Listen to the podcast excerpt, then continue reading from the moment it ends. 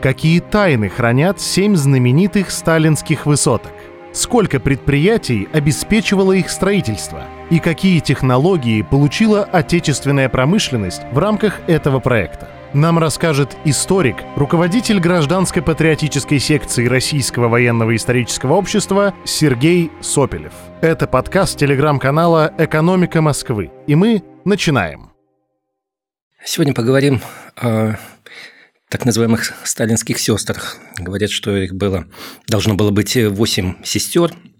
Сталинские высотки э, были построены с 47 по 57 год. Ну, э, в конце 47 года, после обсуждения в Совнаркоме э, вопроса о 800-летии города, значит, вот Сталин предложил подумать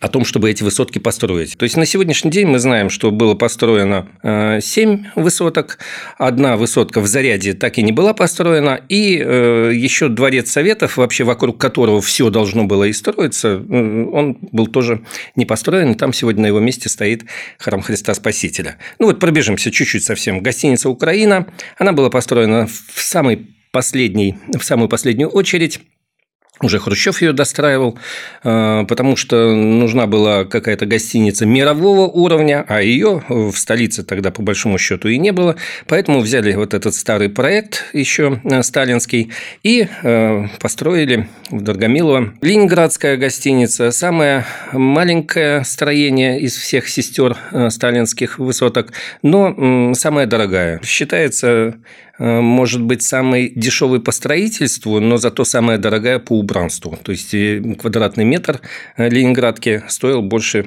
любого квадратного метра остальных ее сестер. Если говорить о жилом доме на Кудринской, авиаторам принадлежал, ну, как, как его в народе в тот момент называли, дорого-богато авиатором. Э, Еще одно здание Министерства иностранных дел. Оно было первым, в общем, построено. Сталин э, видел, в общем-то, как оно уже выглядело э, в чистую. И народ говорил, это круче Нью-Йорка. Еще одно здание – это здание МГУ. Здание МГУ самое большое, самое амбициозное. И, в общем-то, поскольку там позволяли и место, и площади, то э, архитекторам удалось воплотить почти все, что они хотели. Ходили байки среди студентов о том, что Дескать, э, можно год прожить, не выходя э, из здания, то есть там общежитие, там учеба, там э, преподаватели живут, и кто-то на спорт даже якобы в тапочках проходил весь год в этом здании. Но это байка. У Красных Ворот тоже достаточно интересное здание. Вообще железнодорожники его строили во многом для своих нужд. С технической точки зрения одно из самых сложных строений, потому что это, как говорили в народе, наша Пизанская башня, строили под наклоном, э, на 16 сантиметров. Вот очень интересное и очень красивое здание на Котельнической набережной. Принадлежало оно НКВД. Если говорить о высотке на Красных Воротах, э, очень интересная высотка. Э, вот мы говорили, что место расположения каждой высотки, оно совершенно не случайно. И здесь вот мы видим еще одно подтверждение, еще один факт. Все э, архитекторы и технические, э, то есть инженеры, технические работники уговаривали, просили, доказывали Сталину, что давайте перенесем эту высотку на 50 метров хотя бы в сторону, хотя бы на 50. Сталин сказал нет, максимум, что я могу дать, это 10 метров в сторону. Поэтому строиться будет здесь. Ему говорят, там же подземная станция метро, э, Красные ворота. Метро обрушится, там река подземная, ну вот эта э, вода с э, песком. Нет, будет стоять вот так. И поэтому была придумана новая технология. Реку эту заморозили, то есть специальные были такие, э, значит, просверленные отверстия, туда э, хладоген э, пропускался, и река эта была заморожена. И вот в замороженном грунте, значит, вбивались сваи, делался стилобат, возводилась сама высотка, и, как я сказал, расчеты были очень-очень серьезные проведены математические, инженерные. И она изначально строилась под углом отклонения верхушки на 16 сантиметров было. И потом, когда э, все было построено, э, грунт был разморожен, и по, и по э, расчетам он должен был отклониться на эти самые 16 сантиметров и встать вертикально, ровно-ровно вертикально, э, чтобы шпиль смотрел в небо. Но эта высотка отклонилась чуть-чуть-чуть больше, и вот на сегодняшний день, говорят, мы имеем отклонение на 10 сантиметров, хотя допуск был 20 сантиметров, поэтому, поэтому высотка будет стоять до конца дней своих. Теперь давайте поговорим вообще о том, как это все строилось. Э, э, долгое время э, мы занимали даже рекорды. Допустим, самое высокое здание, здание МГУ, одно время в Европе было самым высоким. Здание гостиницы Украина в Европе было самым высоким гостиничным комплексом одно время. Если говорить об истории проекта, вот хочется вспомнить даже слова Маяковского. «Кто вы? Мы, разносчики новой веры, красоте, задающий железный тон, чтобы природами хилыми не сквернили скверы, в небеса шарахнем железобетон. И действительно, все 20-е годы, э, все наши архитекторы, они болели вот этим конструктивизмом, когда нужно было в небо шарахнуть железобетон. Нужно здесь вспомнить, что в 1947 году, 13 января, было вышло постановление Совета Министров о том, что э, в 1947-1952 году построить э, комплекс вот этих высотных зданий. Э, одно 32-этажное на Воробьевых горах, два 26-этажных в Заряде и у станции «Динамо» и пять 16-этажных по указанным адресам. Вот здесь очень интересный момент, что у станции «Динамо» должно было быть построено вот это еще одно большое-большое здание, такое же, как, как и в Заряде, 26-этажное. Но в течение года по каким-то причинам это здание было оттуда убрано, это еще при Сталине, это в течение года, это потому что уже закладка произошла этих э, зданий через год, и уже закладывалось оно не там, не на Динамо, а в Доргомилово. Именно этот проект потом позже Хрущев возьмет и построит там гостиницу «Украина». Эм, было условие не повторять американский стиль, это было очень важно, и увязать с ликом Москвы и будущим Домом Советов. Проект был большой, над ним очень много работал лично Сталин и э, большое количество архитекторов. Вообще, нужно сказать, что Амбициозные проекты, в том числе проекты в области архитектуры, строительства, это очень важная политическая задача, политическая вещь, и даже политическая с международной точки зрения. Вот э, если мы посмотрим э, в 1935 году, например, со Швивой горы, там, где сейчас Котельническая, э, высотка на Котельнической набережной, то мы увидим вот эту самую лапотную Москву, там ну, все низенькое, все местами убогенькое, там колокольня Ивана Великого, там возвышается над всем над этим. В это, в это же время, если мы приедем в Нью-Йорк, на Манхэттен, то это, конечно, небоскребы. И очень многие наши э, инженеры, другие специалисты, приезжая оттуда, ну, из Америки, говорили, ну что ж мы вот все лаптем э, щи хлебаем. То есть, если мы, уже вот говоря о сегодняшнем дне, если мы смотрим на то, чтобы наши лучшие мозги не утекали из этой страны, у этой страны обязаны быть амбициозные планы, амбициозные проекты строительства.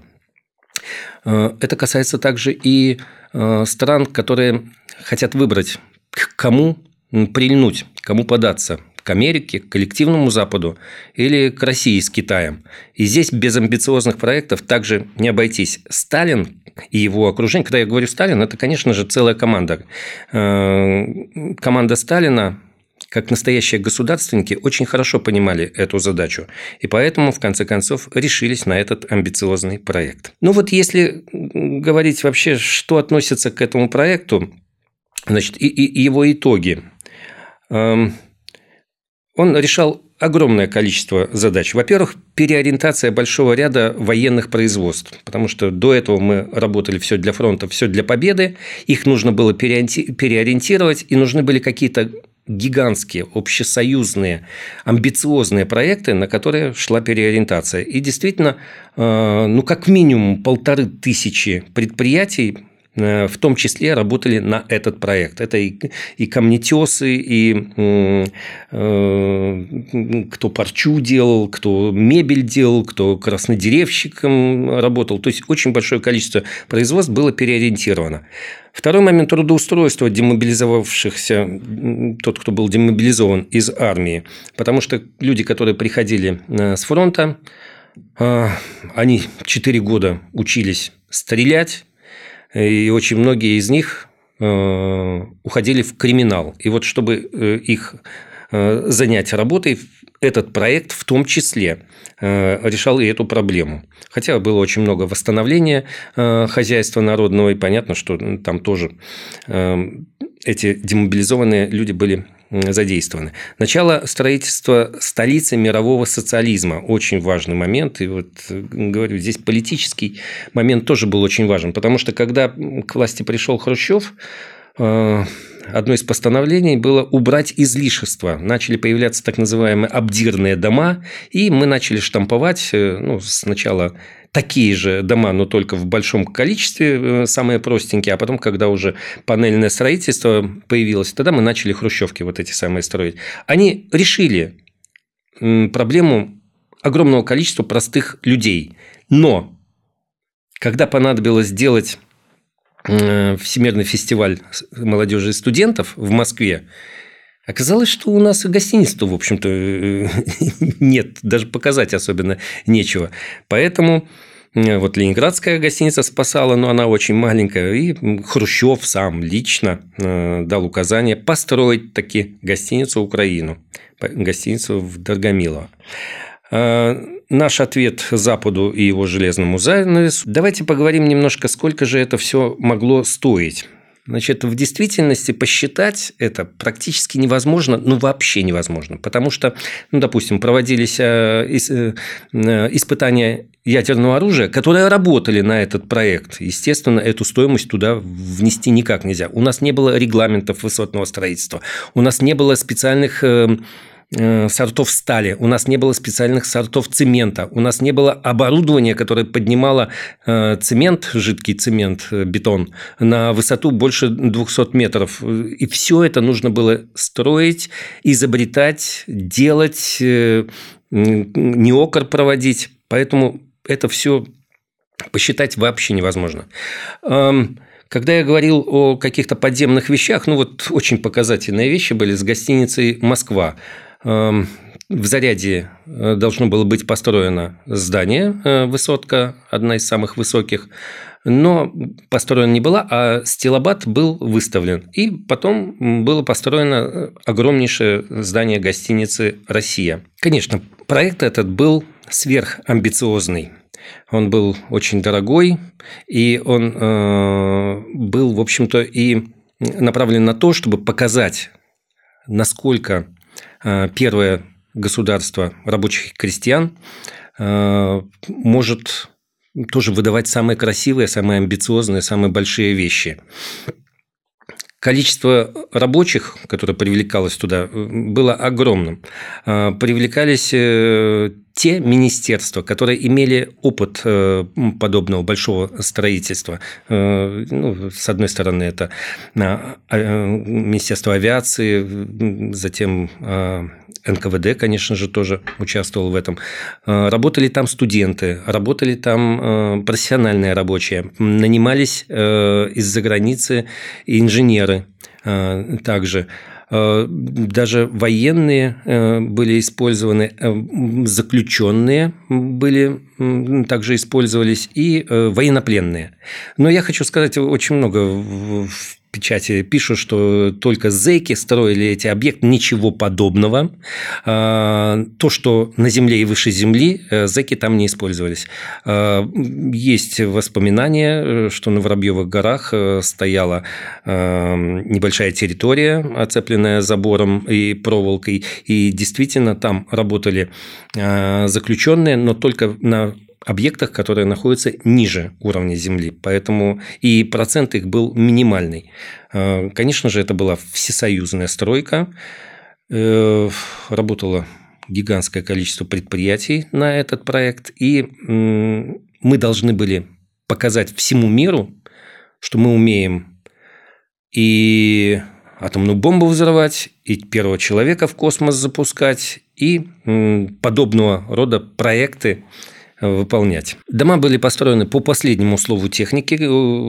Они, в общем-то, сдавались уже готовыми, то есть э, там был проведен газ, оклеены обои, э, была мебель поставлена, вентиляция работала, ну, естественно, горячая, холодная э, вода, канализация. Если говорить, например, о Котельнической набережной, то основной момент все-таки был направлен на то, чтобы люди, которые очень важны для государства, там, допустим, физики-ядерщики э, жили в том числе, э, этажи были, все квартиры были соединены э, дверьми. То есть весь этаж можно было в случае, в случае опасности, в случае военной тревоги, в случае воздушной тревоги, можно было эвакуироваться в один момент и уйти в бомбоубежище. Ну, то, что там бомбоубежище есть, это открытая информация. В 90-е годы там куча фотографий этого бомбоубежища есть. Ну, а то, что уже под ним, таких фотографий нет. Кстати, на Котельническую набережную сегодня можно попасть, э, можно а, позвонить, заказать билет и посетить дом-музей, э, например, балерины Улановой. Так что можно посмотреть, как, как вообще там все обустроено. Ну, а в Ленинградскую можно зайти свободно, и в Украину можно зайти в свободно. Э, в Ленинградской э, висит люстра, которая попала в книгу рекордов Гиннесса по длине люстра. Она, правда, там на такой, на вспомогательной лестнице, э, но она вот с самого потолка висит, и самая длинная в мире люстра, бронзовая, тяжелая. Но, как я уже сказал, свое личное мнение – Страна без амбициозных проектов не имеет будущего, потому что не появляются новые технологии, утекают мозги, э, страны, вот у нас только что саммит с Африкой, Россия-Африка прошла, Африка думает, в чью сторону смотреть, и если здесь будет, будут стоять одни хрущевки, то наши вероятные партнеры, наши потенциальные партнеры, будут от нас отворачиваться. Зачем им это, когда вот можно жить как в Европе, да как в Америке? А сегодня какой человек не приедет в Москву, даже, даже э, европейцы, э, они говорят, Москва на сегодняшний день лучший лучшая столица, европейская, без всяких сомнений. Э, порядок, чистота, количество и качество, и амбициозность развязок, э, небоскребы они ставят Москву сегодня на первое место. И, как я говорю, это именно не местечковый, а государственный, ну, я бы даже сказал, имперский подход. Спасибо большое.